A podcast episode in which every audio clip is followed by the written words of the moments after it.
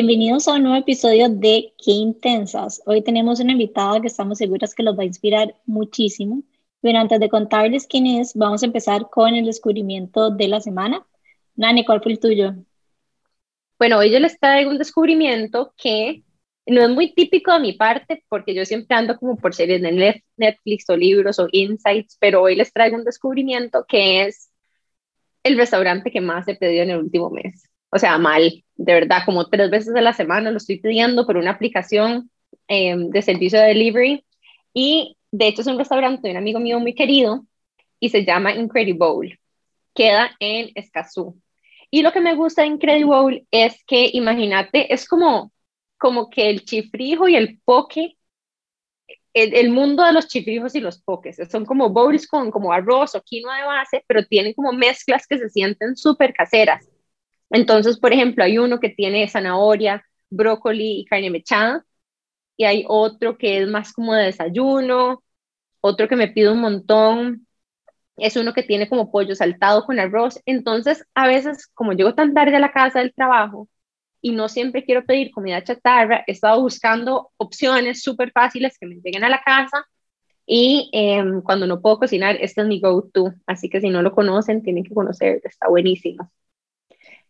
Qué rajado, nosotros hemos hablado de esto y es que hay días en que uno simplemente no tiene ganas como de comer comida de afuera, pero simplemente no tiene el tiempo para cocinar algo en la casa y a veces como que cuesta demasiado como encontrar opciones que sean como comida casera que esté en, Uber o en Rappi, digamos.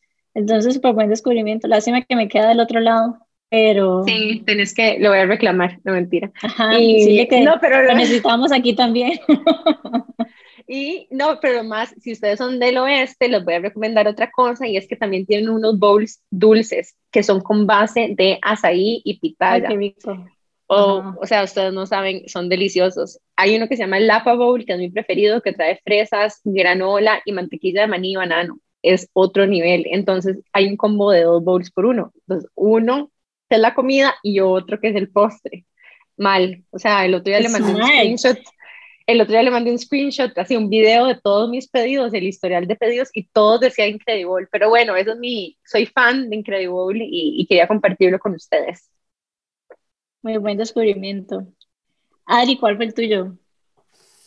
Eh, bueno, mi descubrimiento va como descubrimiento y agradecimiento. Realmente nunca había tenido que recurrir a la medicina del Estado, a la caja, y el viernes tuve que ir al hospital de niños y realmente este, me parece una bendición, ¿verdad? Que existan esa calidad de servicios para, para todo el pueblo, para todos nosotros. Si bien es cierto, había que hacer filas y miles de ventanillas y edificios, eh, realmente el trato y la medicina que le da a nuestros niños es de, primera, de primer nivel. Y entonces, pues fue un descubrimiento, cuando me dijeron, ¿cuál es tu descubrimiento? Realmente quedé totalmente asombrada de, de, lo que somos como país cuando nos ponemos las pilas y hacemos las cosas bien. Así es que para mí el Hospital de Niños, bueno, me quito el sombrero, hacen una labor espectacular em, y súper orgullosa de ser costarricense en ese sentido. Mm, qué lindo. De hecho, el Hospital de Niños tiene una directora que se llama la doctora Olga Arguedas, que es así es como mi ídolo, es demasiado linda, súper sensible y tiene muchos años de, de hecho, dirigir el hospital. Me encantaría tener un día en, en, el post, sí, exacto. Además, cuando nos preguntan que cómo, cuál es como nuestra línea de pensamiento a la hora de traer invitadas, es literalmente en conversaciones así, como que hablamos de alguien y es como, y me cámara al podcast. Así que posiblemente la escuchen en un futuro cercano. Jime, ¿cuál es tu descubrimiento? Mi descubrimiento de la semana, de hecho, gracias a Nane, y es que he estado como explorando como las diferentes maneras en las que uno puede hacer café, como, no sé, que la prensa francesa, que el que es como dripping y todo ese tipo de cosas. Bueno, Nane me contó que uno no hace café con agua hirviendo, y eso me pareció como mind blowing, porque yo literalmente esperaba que el agua hirviera para poder hacer café, o sea, todo mal. Exacto. Lo mete al microondas de fijo, lo deja así, full, sacar burbujas y se lo pone encima. Literal burbuja. Entonces, todo mal. Así que sepan que no tienen que hacer lo que yo hacía y tienen que hacerlo antes de que hierva para que sea, tengan un mejor café. antes del punto de ebullición. Eso es importante. Van a ver poco a poco las vamos a ir educando en, cómo tomar buen café. Y bueno, estoy segura que Adri, vos sabes bastante de eso también. sí. sí, tengo 20 años de, de tomar buen café. eso sí. Bueno, y para contarles un poco de Adri, de quien tenemos hoy de invitada, yo creo que hemos hablado de invitarte en el pasado, de hecho, porque em, siempre hemos hablado de, de qué chiva cuando hay corporaciones y empresas que tienen un liderazgo por una persona como vos, no solamente mujer, pero también que tiene familia, que también ha ejercido un liderazgo bastante consciente desde su organización. Y bueno, les cuento, nuestra invitada de hoy, su nombre completo es Adriana Echandi y es la CEO de Morpho Travel Retail, que es la empresa del grupo Brit, que se dedica a crear experiencias, experiencias únicas de compra en hoteles y probablemente la han visto en el aeropuerto, con tiendas y de hecho ahora restaurantes. De hecho, Adriana comenzó en el 2001 en Brit, cuando hizo esta división de negocios para las tiendas de viajes. Comenzó como vendedora y se fue promoviendo rápidamente como parte del equipo de liderazgo. Dentro de Brit, Adriana supervisó diferentes procesos internos como capacitaciones, compras, logística, innovación, comercio electrónico y plan de expansión. O sea, es súper versátil y muy multidisciplinaria. Y en los últimos 20 años de su vida también ha promovido diferentes programas sociales. Em, ella fue galardonada como el premio a la empresaria del año en 2017 en la categoría de expansión por el financiero. Es apasionada por viajar, cultura, gastronomía. De hecho, es la hija y la única hija menor de cinco y em, está casada y tiene dos bellos hijos de ocho y tres años. Bienvenida, Adriana. Espero que haber, haberlo hecho bien la introducción. O sea, tiene un currículum súper impresionante, así que más bien súper agradecida de tenerte aquí. No, mil gracias, Nane, Jime. Y, bueno, este título me encanta. este, qué intensas. Casi que está hecho como, como para mí. Cuando les dije que tenía que hacer un podcast que se llamaba Qué intensas, me dice, dígales que aquí tengo una listita de varias qué intensas en la empresa para que salgan ahí. Nos encanta. Feliz. Nos encanta la, la resignificación de esta palabra, porque incluso nosotras como emprendedoras o incluso em, como trabajadoras, colaboradoras, madres, novias, etcétera, que hagamos, nos gusta poner toda esa energía a, a, favor de algo y muchas veces esa energía se siente como intensidad, ¿verdad? Y hemos estado cuestionándonos y pensando mucho en qué significa intensidad para nosotras y cómo puede convertirse en algo bueno y no en algo más bien como, ¿verdad? Como negativo, que muchas veces lo vemos de esa forma. De hecho, hay una frase que hemos estado como pensando demasiado y que próximamente va a estar en un producto, así que estén atentas, y es que ser intensa es mi superpoder. Y es que de verdad si logramos como redirigir esa intensidad hacia algo que nosotros queremos lograr, o sea, realmente nos permite llegar ahí. Entonces es como, este podcast es como abrazar demasiado esa palabra que durante años ha tenido una connotación negativa y que para nosotros de verdad que es todo lo contrario, pero que no siempre lo vimos así, durante muchísimo tiempo lo vimos más bien como algo malo y nos sentíamos tal vez un poco mal cuando nos lo decían. Sí, definitivamente. Yo creo que con mis amigas inclusive, si vamos a un viaje, la, que, la que está ahí exigiendo Exceles con horarios y coordinando todo soy yo. Así es que la intensidad es lo mío, es mi superpower, pero feliz en el lado positivo. No, nos encanta. Yo también soy súper intensa con organización. O sea, literal, Jimmy y yo hablamos de esto un montón porque es como, Jimmy es súper intensa con todo lo de diseño y es highly, digamos, exigente con que todo se tiene que ver perfecto y entonces estos detallitos aquí y allá y yo necesito tomar notas en Excel, literal, o sea, mis cuadernos son en Excel. Sí. casi que hace minutos de nuestras conversaciones, es increíble, pero bueno, aparte ahí está, ahí está como la magia, digamos, y el complemento que hemos logrado crear. Pero bueno, les prometemos que vamos a tener un episodio espectacular. Yo tengo demasiadas preguntas que te quiero hacer y te admiro un montón porque es increíble lo que has hecho con, con la marca Morpho. bueno, antes de irnos a un break, quería aprovechar nada más para contarles que durante muchísimo tiempo nosotros mantuvimos que intensas como un espacio tal vez un poco cerrado y como que no estábamos abiertos a pauta ni nada porque primero como que queríamos entender muy bien el producto y conocerlo muy bien antes de empezar a abrirnos a estos espacios. Y bueno, hace ya como un par de meses, un mes, empezamos a abrirnos siempre con, o sea, siempre pensando que todas las marcas con las que nosotros trabajemos sean marcas con las que nosotros realmente conectamos, o sea, para nosotros la autenticidad es demasiado importante que sean marcas o que ya consumíamos o marcas que probamos y que realmente nos encantaron. Y bueno, como han estado escuchando en estos últimos episodios, una de las marcas que está pautando con nosotras es Pollen Keepers. Pollen es de Majo, una amiga que queremos un montón y que fue de hecho parte de nuestro bootcamp de emprendedoras y que conocemos hace muchísimos años. Y bueno, nada más como que queríamos contarles que les tenemos una sorpresa súper chiva para el mes de noviembre. Entonces esperen un montón de Pollen Keepers en los próximos meses y más a venir. Así que stay tuned y si no la siguen, tienen que buscarla como Polling Keepers en Instagram. Así que nos vamos a contar más de ella en, los próximos episodios. Pero bueno, nos vamos a ir brevemente a un corte comercial. Ya casi volvemos con más de Adriana Echandie aquí por Qué Intensas y en Amplify Radio. Qué intensidad. Pollen Keepers es miel cruda de alta calidad, producida en microlote con mucho amor en Costa Rica. Busca Pollen Keepers en tu punto de venta más cercano y llena de amor tu casa y la de tus seres queridos. Pollen Keepers. Qué intensidad. Estamos de regreso con Qué Intensas en Amplify Radio. Y bueno, hoy tenemos a Adriana Chandy, que es la CEO de More for Retail, que es parte del grupo BRIT y la primera pregunta que quiero hacerte, Adri, quiero conocer tu historia, o sea, escuchando lo que contó Nani, yo no sabía esto, que habías empezado como vendedora y ahora sos la CEO de Morph, me gustaría escucharle tus palabras, ¿cómo fue este viaje? Sí, sí, es una historia vacilona, pero sí tengo 20 años de estar trabajando en la empresa, o sea, toda mi vida, pero es, es interesante porque, bueno, más para atrás, Adriana se graduó de Administración de Empresas y, y, me fui a Europa a estudiar italiano, viajé, regresé y dije, bueno, ya tengo que, tengo que empezar a trabajar o me voy a sacar una maestría. Y mis hermanos me recomendaron empezar a, a trabajar un poquito antes de la maestría. Ahí tenía 20, 21 años.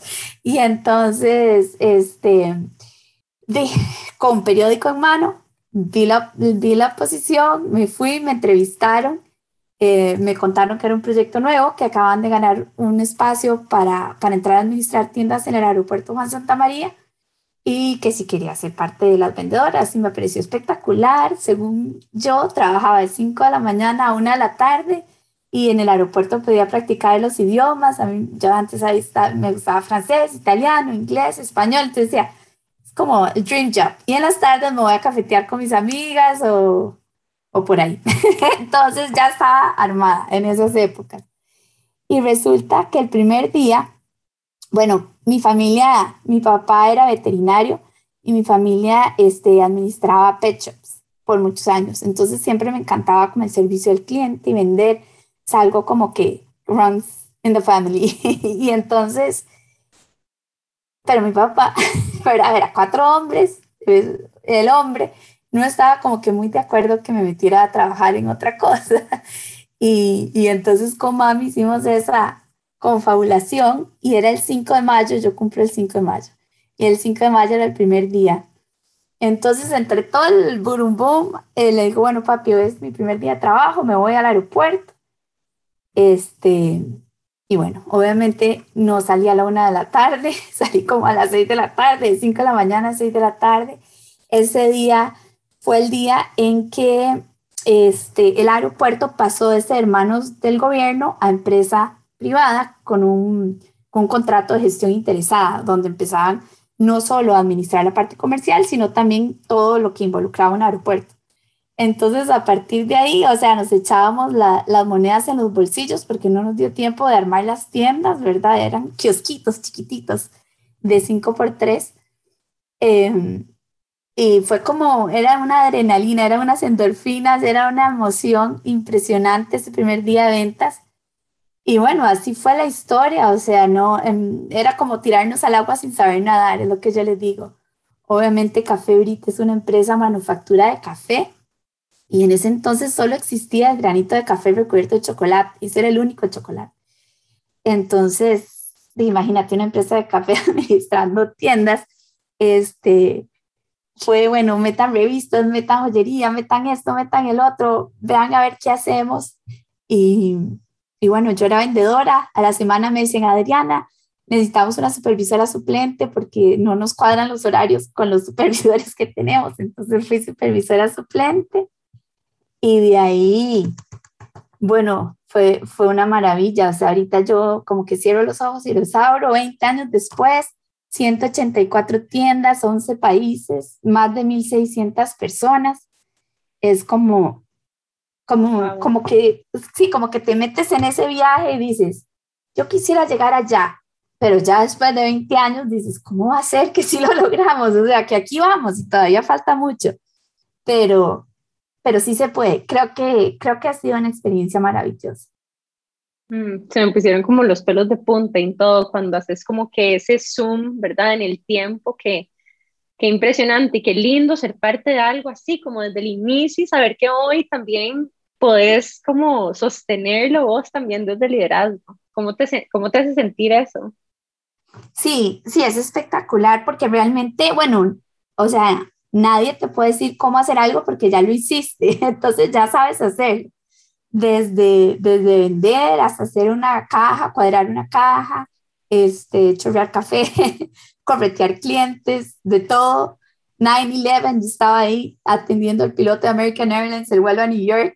Entonces son un montón de historias que vas, que vas creando cada apertura de cada país nuevo, nosotros hacemos un grupo exploratorio, le llamamos, que se va gente comercial, gente de compras, gente de diseño.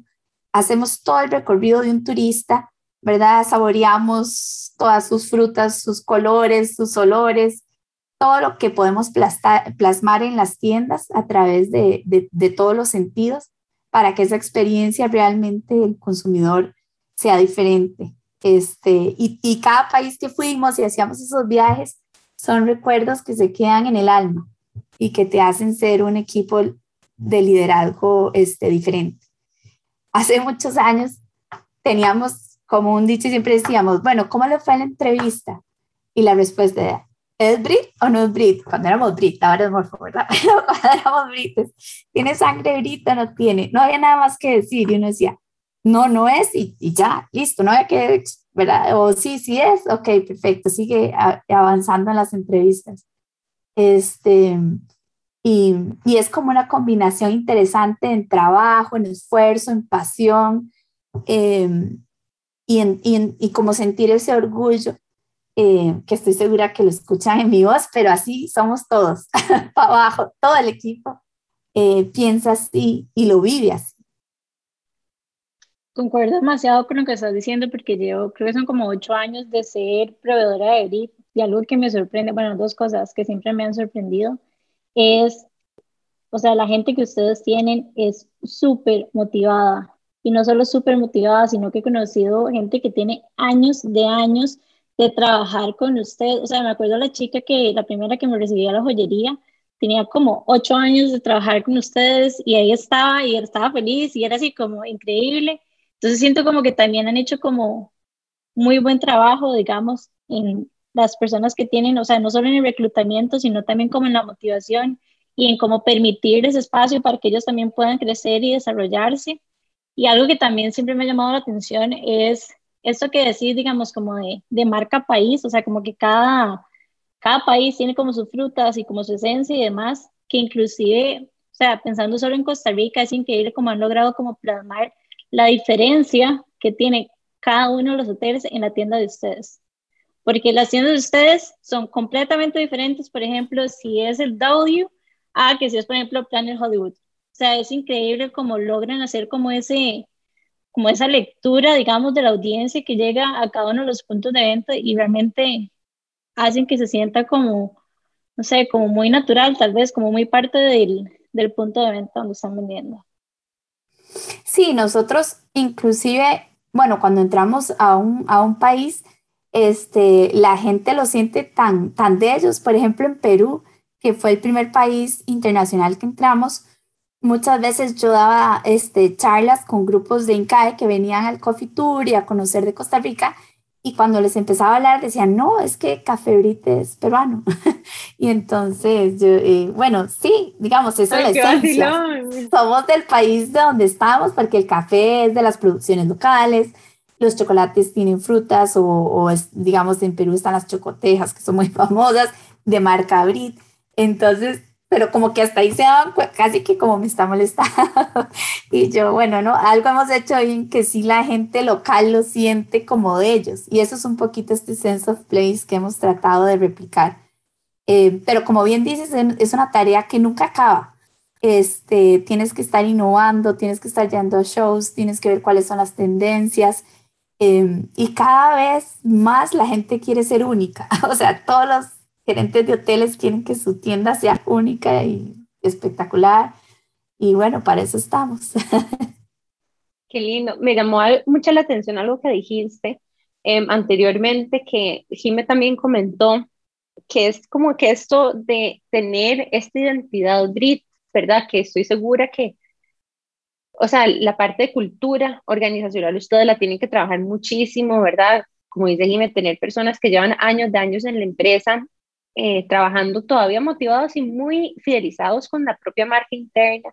Em, pero yo me hago la pregunta, ¿qué, ¿qué, exactamente es tener sangre Brit, digamos? O sea, ¿cómo se ven estas personas? ¿Qué hacen? ¿Qué dicen? Somos, somos un, diferentes. No, este, es un vacilón, porque miras que yo creo que nace de que es muy genuino, es del corazón, o sea, no hay, no hay dobles discursos, somos sumamente éticos, transparentes, profesionales, em, pagamos a tiempo, que es muy importante, pero digo, o sea, cuidamos al, al, a nuestra gente, que a veces, ¿verdad? Como que eh, me acuerdo en su momento, bueno, les voy a hablar hace 15 años o 16 años, este, el Coffee Tour era parte, bueno, obviamente es parte de nosotros, pero en ese entonces habían actores, actores actores, digamos Jacqueline Steller, que todavía está con nosotros, es una actriz eh, costarricense reconocida. Entonces tú estabas trabajando y de repente pasaba Jackie disfrazada como con algún cuento nuevo, si era eh, Britman, que era el día del aniversario de Brit, o si era Navidad, o y entonces todo el mundo se paraba, todo el mundo hacía una actividad y ya seguía día trabajando. Y el otro día que bajé estaba haciendo popcorn y todo el mundo comiendo popcorn porque era una tarde de popcorn. Este, a veces en las cosas más sencillas y más simples es donde la gente extraña esa autenticidad y ese, ese calor humano de vivir, de vivir en un ambiente relajado, tranquilo, eh, exigente, ¿verdad? No voy a decir, o sea, el que, que no le gusta trabajar, pues no le va bien, pero el que sí le gusta trabajar y, y lo hace con pasión, van creciendo y como dice Jime, en mi equipo ejecutivo creo que el promedio de antigüedad es 15 años. Eso le estábamos sacando la, la, semana pasada que estábamos en reunión estratégica. Y eso te da, te da un bagaje increíble porque trabajas del corazón, puedes hablar temas sensibles, digamos, ahorita saliendo de una pandemia que sin duda nos tocó lo más profundo y lo más difícil en estos 20 años, eh, y están ahí, y están de frente y, van para adelante más bien con planes de crecimiento donde le están poniendo su firma llena de orgullo. Qué lindo. Creo que algo súper importante también de lo que estás diciendo, como que no puedo dejar de pensar como en ese, o sea, ese extra que es para abrir el hecho de que, por ejemplo, muchísimas de las personas que, que trabajan para ustedes llevan tanto tiempo ahí y han como cumplido diferentes funciones. Entonces, como que saben cómo funciona absolutamente absolutamente todo, pero tal vez como vos, que fuiste vendedora, sabes cómo funciona eso, que cada, que yo no sé qué, que a veces pasa como que tal vez de gerencia no está tan familiarizado con los trabajos, los pains, los gains que tienen, por ejemplo, en esos puestos, o las personas con las que tienen que relacionarse y demás. Entonces, siento que eso les da como un superpower también. Sí, sí, de, de todas maneras, O sea, cuando yo llego y me paro enfrente a los stand-up meetings, que son a las 4 de la mañana, que bueno, ahora llego de visitante, pero les digo, yo estuve ahí en la carrera, de verdad, de que ya iban a ya me iban a poner tarde, este, de haber trasnochado o de haber ido de fiesta, igual, yo así era, era así. Y, y todos se mueren de risa porque entienden que uno, que uno sabe lo que se vivió, que uno sabe el esfuerzo que hacen, que uno los agradece y de cierta forma los inspiras a que realmente uno puede llegar hasta a donde quiera llegar. Yo siempre les decía a los nuevos eh, grupos, ya, ya no me da chance, pero me fascinaba hablar con todos los nuevos grupos que entraban y les decía que fueran protagonistas de su propia historia, que no se dejaran guiar por nada, sino que lo disfrutaran del corazón, ¿verdad? Que no dijeran que el chisme, que aquella supervisora es buena, esa es mala, esa te habla aquí, esa sino que vivan ustedes propios y, y bueno, y apunten alto, ¿verdad? Este, y entonces ahí uno empezaba a sacar eh, ejemplos. Tenemos una señora que es Tony, que trabaja en la casita y cumplió 30 años de trabajar con nosotros el otro día. Eh, claro, trabajaba cuando la fábrica de café era una fábrica ya y es heredada, pero, o sea, y ha seguido con nosotros y, está siempre en, en, retail. Pero es, es impresionante porque cuando tú conversas con ella, ella lo que más la de la adrenalina eran esos cruceros de hace muchos años que llegaban y eran grupos de 300, 400 personas metidas en las tiendas y ella iba y te decía, a ver, todos los que están aquí, póngale, póngale, usted agarra bolsas, usted agarra esto, usted empaca, o sea, desde el dueño hasta el, el jardinero, o sea, aquí no hay, no hay nada, todo el mundo póngase a vender, que esto es lo que hay que hacer. Entonces eso te da como, como mucha emoción. Y Adri, una pregunta, cuando vos ves para atrás, ¿qué sería algo que cuando vos estabas empezando te hubiera gustado saber? Algo que vos hoy sabes que en aquel momento te hubiera gustado como tener presente. Sí, qué interesante, ¿verdad? Esa pregunta es súper poderosa porque, o sea, yo no cambiaría absolutamente nada de los eventos que se han dado en mi vida eh, y creo fuertemente que eso es lo que me ha hecho la persona que soy hoy. Eh, y nunca, nunca pensé que por ser mujer no podía hacerlo. es que raro, aún siendo la única mujer de cuatro hombres, ¿verdad? Este, eh, siendo la única mujer en una junta directiva, siendo la única mujer en muchas cosas que después me he puesto a pensar. Bueno, en nuestra maestría en aquel entonces éramos 10 de 50 y más o menos así son las estadísticas, han ido mejorando obviamente, pero en aquel entonces era así. Eh, y yo creo que yo nunca, nunca me he hecho para atrás, inclusive en negociaciones con mexicanos, con el director comercial de México, que era un señor más machista que nada. Este, yo siempre estaba ahí, le daba la mano fuerte y le decía, choquemos la mano y aquí se hizo el trato. Por más que me mandaba a hablar con, me dice, tráigame a su jefe, ¿verdad? Entonces, yo creo que viendo para atrás y, parte de lo que a mí me mueve es poder inspirar a niñas, pero después de que me puse a pensar eso, ellas vienen igual con uno porque lo ven a uno. Entonces creo que creo que lo que le toca y, volviendo a ese tema de, de oportunidades, yo soy fiel creyente que el que trabaja fuerte y el que está enfocado y el que es humilde y es de corazón llega hasta donde se lo proponga, independientemente si es hombre o mujer. Em, pero necesitas como esos, esos coaches o esos mentores que te dan ese empujoncito. Em, y yo tuve un mentor espectacular, que es el dueño de, de, del grupo, que es Felipe Philip Aronson, y él es el que, yo creo que sin darse cuenta, pero muy genuinamente, este, me impulsó a estar donde estoy hoy y ha hecho que la empresa sea sumamente gender equitativa, ¿verdad? Entre hombres y mujeres.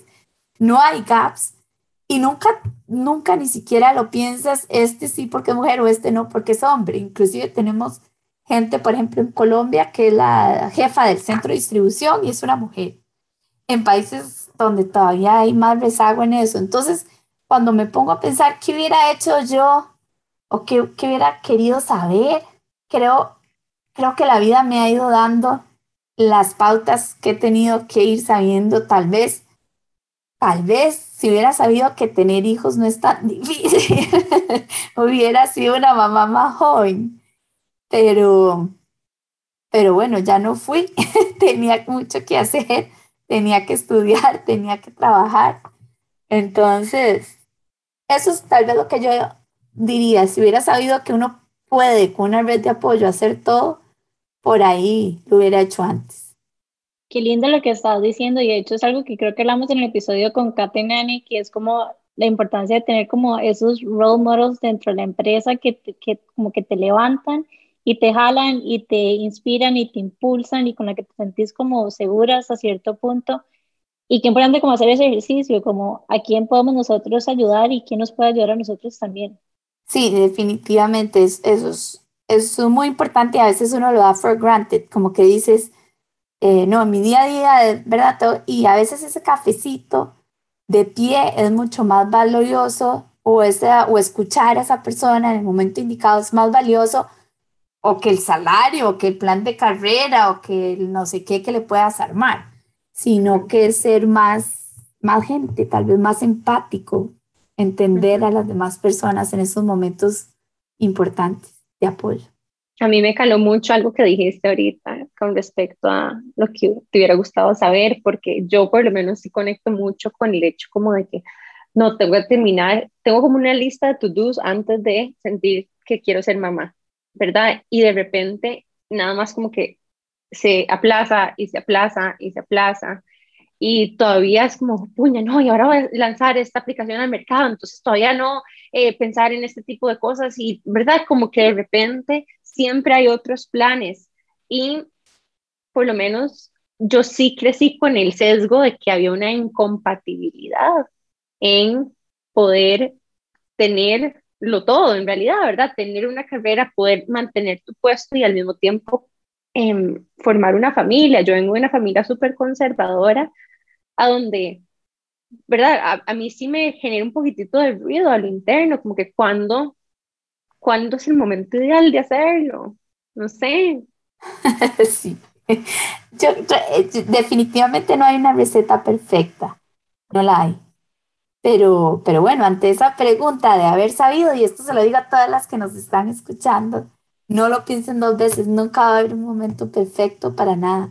Y hace poquito en una charla eh, de alguien que me inspiró mucho me dijo, es que uno puede tener todo lo que quiere, pero no todo lo que quiere al mismo tiempo. Em, y me pareció muy apropiado y, y, me ha ido resonando en varias situaciones que me han pasado estas últimas dos semanas. Y entonces yo yo creo que sí, la maternidad definitivamente te complementa como mujer profesional, no hay la menor duda. También respeto a, a la que no lo quiera hacer, no hay ningún problema, se complementan de otra forma.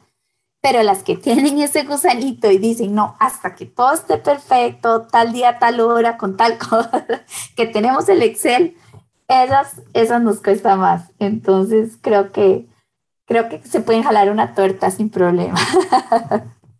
Creo que igual con lo que estás diciendo, como que aplica, aplica para todo, como que en general uno espera que todo esté perfecto para lanzar X producto, o uno espera que, o sea, como que siempre estás esperando como momento oportuno, donde todo está bien para hacer las cosas y al final de cuentas, o sea, lo que no nos damos cuenta, que dice cuenta mil veces, es que muchas veces como el mejor momento de hacerlo es como ya, o sea, no necesariamente lo de la maternidad, porque me suave, suave, suave, suave pero como con los otros proyectos y demás, que como que muchas veces como que terminamos como atrasándolos y atrasándolos porque estamos esperando que X o Y pase, pero a veces es mejor como hacerlo y ir haciendo las mejorías en el momento, o sea, conforme va todo dándose. Y, y sí, como que me puse a pensar mucho en eso, que a veces somos muy perfeccionistas. Sí, Sí, definitivamente queremos, queremos tener todo muy planeado dentro de la intensidad. Esa es una característica de muchas de las intensas que a veces nos escriben. Es como, ¡ah! ¿verdad? Como esta misma intensidad lo hace uno querer ser un poquito overachiever en algunas cosas y eso significa que querés, no sé, aspirar a ser la mejor de la clase o tener la posición de directora o cuando lanzas algo querés que todo salga súper bien al mismo tiempo y y yo creo que como que, por lo menos yo en mi propio camino, he venido eh, exigiéndome menos sabiendo de que lo hago bien, de que lo que yo hago, si lo hago enfocada y si lo hago con corazón y si lo hago de forma humana y si logro hacer un equipo, no lo tengo que hacer primero ni todo yo y segundo, no pasa nada si no sale perfecto, porque uno puede aprender de lo que no sale perfecto, más de que si las cosas salieran perfectas.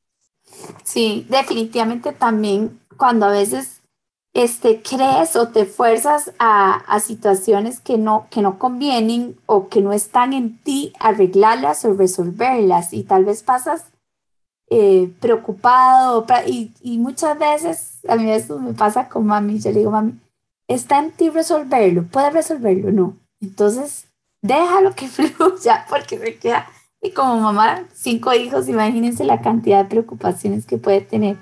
Entonces se queda y yo, si no está en ti resolverlo, sigue con lo, ¿verdad? Ve adelante, no te quedes ahí. Me encanta, muchas gracias por esa reflexión, Adri.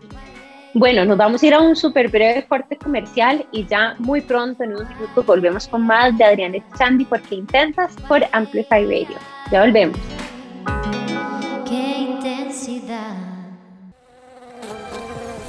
Pollen Keepers es miel cruda de alta calidad, producida en microlote con mucho amor en Costa Rica. Busca Pollen Keepers en tu punto de venta más cercano y llena de amor tu casa y la de tus seres queridos. Pollen Keepers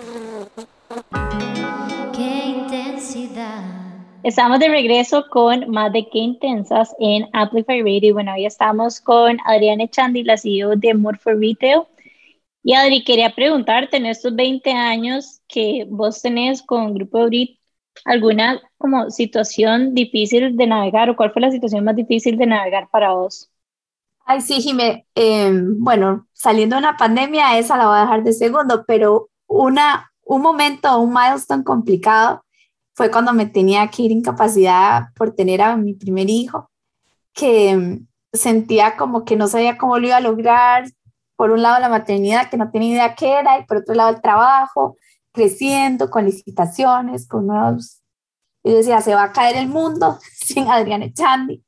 Em, y realmente no se cayó el mundo, crecimos, todo, todo fue perfecto y eso me dejó una enseñanza, tal vez, yo no sé si trabajar menos, porque si era bien workaholic, cuando era soltera y solo trabajaba, trabajaba como, como de 8 a 9, de 8 de la mañana a 9 de la noche todos los días, este, o a 11 de la noche. Eh, y si no me iba al aeropuerto a ver las tiendas, entonces no paraba. Em, y, y, esa vez sí me hizo ver diferente, ¿verdad? Que a veces las prioridades cambian y uno se tiene que adaptar a cómo se van dando las situaciones en la vida. Y bueno, Jimé, o sea, la pandemia, yo, yo sé, y bueno, gracias a Dios no tengo ninguna muerte cercana eh, por COVID, ni en la empresa ni personalmente. Familiares de gente nuestra, pues sí, lamentablemente murieron en, algunos de los países donde estábamos, en Ecuador, cuando cuando estuvo al inicio terrible en Ecuador fue difícil porque muchos familiares de nuestra gente murió, pero más allá de esa ansiedad de, de salud y de bienestar del mundo, eh, el mundo del turismo paró. O sea, lo que nunca, nunca pensamos, de hecho, nosotros salimos de la junta directiva de febrero y yo, no porque fuera adivina, pero dije que había un riesgo y era este virus pensando en que los chinitos no iban a viajar a Perú, que si viajan mucho a Perú y son un cliente meta. Y este Felipe me dice, ay Adriana, y agarra el celular de y saca esta aplicación de Fly y whatever, ¿verdad? Fly, no sé qué. Y me dice, usted ve la cantidad de avioncitos que hay por todo lado. yo, sí. Entonces, ¿por qué se preocupa? Nunca van a cerrar los aeropuertos. y yo, ah, bueno, no, hoy. O sea, el 9 de marzo estaban cerrando el aeropuerto de Perú con la con la, ¿verdad? Y ahí sí, con el ejército no había chance, o sea, había que ir a sacar los perecibles porque nadie más podía entrar al aeropuerto. Eh, y eso nos dio visibilidad de lo que venía un poquito antes que el resto de empresas que solo tienen operaciones locales.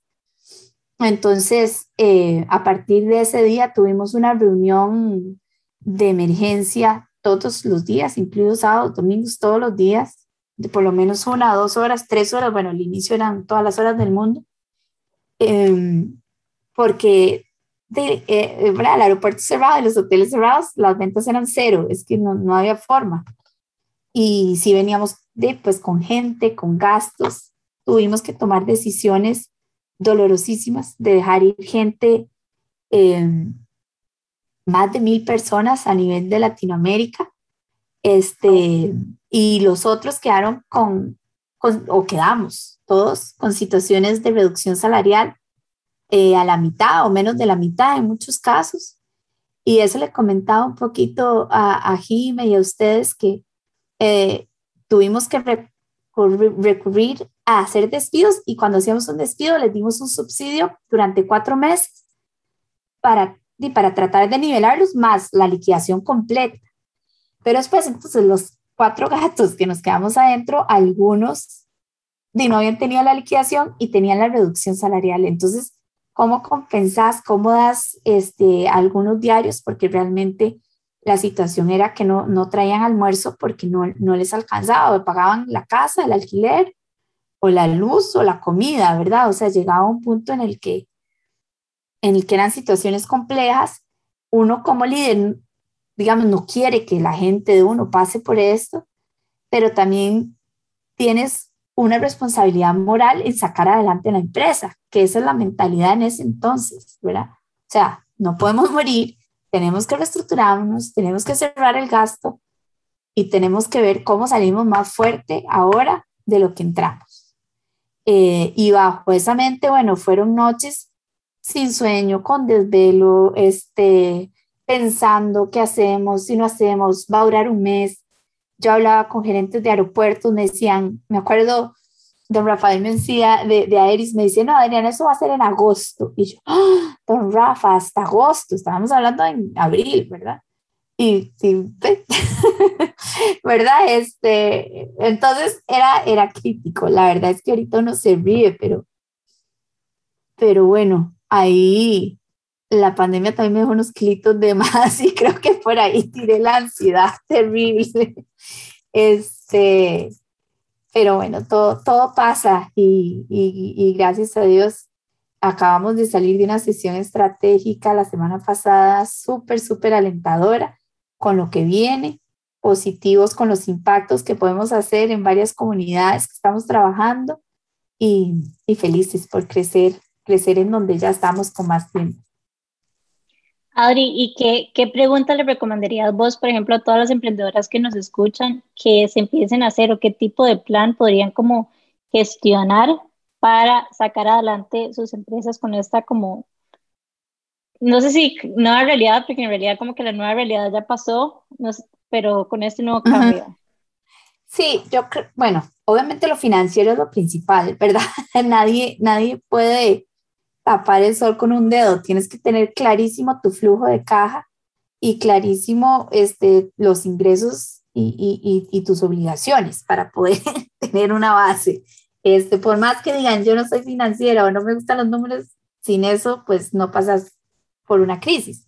Una vez que tienes eso, que sabes cuánto te cuesta y, y cuánto puedes vender y cuáles son tus metas, entonces ahora sí, es, empieza a delimitar a dónde vas a jugar, cuáles van a ser tus ventajas competitivas, si va a ser por tiempo, si va a ser por precio, si va a ser por innovación, si va a ser por, no sé, cualquier cantidad de, de nuevas vertientes que han salido. Em, y sobre todo, ten claro como milestones, ¿verdad? Esta inversión con este flujo caja, con estos ingresos, llego aquí. ¿Y de aquí qué hago? Necesito más capital para seguir a esa siguiente fase. Y en esa fase, ¿qué hago? Y ahí lo vas armando eh, para no empezar a, disparar por todo lado sin tener un plan. Digamos que clarito, obviamente a veces los planes no salen tan perfectos como en Excel, pero por lo menos es un plan el cual vas eh, gestionando conforme se va dando el resultado con el cliente. Adri, yo de hecho te iba a hacer esa pregunta. ¿Cómo sabemos nosotros a la hora de hacer un plan estratégico que es un buen plan? O sea, como que yo desde mi mundo y en mi mente como investigadora, a lo que recurro es a mucho research, ¿verdad? Que es, o sea, ¿qué es lo que están diciendo los mercados? Pero muchas veces no todo el mundo sabe a dónde encontrar esa información también. Em, y también no dejo de percibir que muchos de los planes estratégicos tienen un, como una corazonada, ¿verdad? Es como un hunch. Sí. No sé cómo describirlo. Sí, ahora hace poquito esta semana, este, un ejecutivo que también admiro mucho nos comentaba que estrategia viene de un ejército, ¿verdad? De hacer tu jugada. Y, y a la vez es escoger. Entonces es escoger cuál va a ser tu jugada o tu mejor plan para llegar a ese objetivo. Eh, no necesariamente todas las estrategias o todos los caminos los puedes hacer, tienes que escoger. Y, y una vez que escoges esa, la vas calibrando, que es la palabra que yo diría, para poder llegar al punto o a la meta que, que te propones. Siempre con un propósito que ojalá sea clarísimo. Ayer o antes también leía en The Economist que decía como que si, si cambian las letras de las, de las de varias empresas en una industria y el propósito sigue siendo el mismo, hay algo malo en, en ese, como en ese mission statement o en ese propósito, porque tiene que ser algo súper auténtico de tu corazón que diga, sí, esto es lo que yo soy. Y no muchas veces tienen que ser palabras trilladas o así, todas fancy, sino que realmente sea lo que es tu empresa y mediante ese propósito, ok, entonces es esto, a dónde juego, a quién voy y cuál es mi propuesta de valor y en ese centro, ok, aquí voy con estos recursos a lograr el, el mejor retorno que pueda. Quiero agregar que ahora que estamos hablando de flujo de caja, tienen que ir a escuchar el episodio con Isa Leiva, en el que hablamos específicamente de eso en el mundo del emprendimiento, que obviamente es todo un tema. Así que vayan a escucharlo. Y hablando con lo de Nane, como que me puse a pensar algo que estábamos hablando el otro día, y es que, bueno, yo tengo mi experiencia de aprender por aparte y emprender con qué intensos con Nane, y que a veces como que se siente diferente, porque a veces como que emprender es muy solo, en cambio, por ejemplo, con qué intensas es como, ok, tenemos una idea, porque tenemos un millón de ideas al día y nuestro chat pasa con un millón de mensajes, pero es como, ok, yo no sé qué, entonces ya la otra llega y dice, ok, pero es que yo no sé qué, entonces como que se siente como un poco más, o sea, como que se siente como más seguro, tal vez, porque a veces como que cuando emprendemos y como que las ideas las tenemos como muy en nosotros y tal vez no lo comentamos tanto, como que se siente un poco solo. De hecho, nosotros como que tratamos de, digamos, después del bootcamp, tratamos como de, de que los bootcamp de negocios que nosotros hacemos, que esa comunidad se mantenga, porque, o sea, nosotros como emprendedoras nos hemos dado cuenta de que emprender es demasiado solo. Entonces, como que tener otras personas que hayan pasado por una realidad, bueno, que estén pasando por una realidad similar y con quien podamos hablar de estos como temas que están sucediendo y demás, es súper importante. Sí, nosotros de hecho hacemos el body system, ¿verdad? Como que hacemos duplas y, y, eso es lo que Jimmy y yo somos la una para la otra. Es mira, tengo esta idea, incluso hablamos de nuestros emprendimientos que no son que intensas, ¿verdad? Y nos coachamos mutuamente con otras perspectivas porque hay una cosa, bueno, que nosotras siempre decimos y que ahorita vos también lo estás diciendo, al decir que hay juntas directivas y personas tomando decisiones en grupo, y es que nadie puede hacer nada solo, ni tener un hijo mientras está trabajando, ni liderar una empresa. Em, y me gusta esto que vos dijiste, como de cuidar a la gente, ¿verdad? Porque al final estas son las personas que, o sea, con las cuales estás bouncing ideas off from todo el tiempo, las personas que te están eh, trayendo luz a tus sesgos, las personas que te están diciendo, mira, por aquí me parece que tal vez deberías de considerar esta otra cosa, o ojo con esta otra, ¿verdad? Cuidado con esta decisión porque yo veo que esto, a mí me pasó algo a través de esto. Sí, definitivamente este, lo que hablas de, de, tener un coach, un buddy o un mentor. Yo, yo tengo un fellow, Leo de Honduras, que, que su pasión son los emprendimientos él tiene una historia bellísima, lo deberían traer aquí, pero él de surveys y de hacer un montón de cosas de emprendimientos, una de las principales causas que nos comentaba que, que, es, que fracasan muchos emprendimientos es porque no tienen ese networking o ese mentoring que los impulsa al siguiente nivel. Este, y, y he estado como viendo, ¿verdad? A veces a mí me encanta esto y de conversar con gente, e ideas. Y sí, yo digo, qué, qué importante, a veces la gente no lo valora em, porque o, no es humilde suficiente para, ¿verdad? Para pedir la ayuda y levantar la mano, o no confía que la, que la ayuda va a ser sincera y totalmente honesta en pro de su negocio, de su emprendimiento. Pero definitivamente poder brindar una mano y poder tener un mentor hace el éxito total en tu, en tu, en tu idea de negocio. Y hablando un poquitito de esto, porque sé que estamos llegando como ya la última sección de nuestro episodio. Ya nos pasa. no, todavía no, todavía no, nos quedan unos minutitos. Pero yo, mi pregunta es como, Adri, si vos tuvieras que hablarle a, a mujeres que están ya sea creciendo en su carrera dentro de una estructura corporativa o incluso dentro de sus negocios, ¿cuáles tal vez son las tres cosas que para vos en tu desarrollo como personal y profesional fueron las más importantes? Bueno, el primero creo que es vital esa red de apoyo que tengas. Y en esa red de apoyo van amigas, familiares, esposos, eh, hermanos, hermanas. Esa red de apoyo la tienes que tener súper sólida para que te brindan una mano cuando sea que la necesites. Segundo, tienes que este, hacer lo que sea liderazgo que quieras desde tu pasión y eso se nota. Las personas que están trabajando desde el corazón, con la pasión, son las que son mucho más propensas a tener éxito y a brillar con esa luz o con esa vibra eh, por su camino. Este, y eso es súper poderoso. Si no, si no lo gestionas como con esa pasión. Y hace poquito también escuchaba un podcast que hablaba de, una, de un término en inglés que es languishing, que no es depresión, pero no es felicidad, sino es como ese bla que ponen en las caricaturas como que hoy es lunes, hoy, mañana es martes. Em, ¿Verdad? Exacto. Y no hay esa, como esa emoción, esa adrenalina, esas ganas, este, esa pasión. Volvemos a ese tema de pasión. Y mucho está pasando ahora en pandemia. Que entonces no están deprimidos, ¿no? Pero tampoco están en su high porque las empresas están ahí, ahí van acomodándose, cosas nuevas, eh, tal vez responsabilidades nuevas.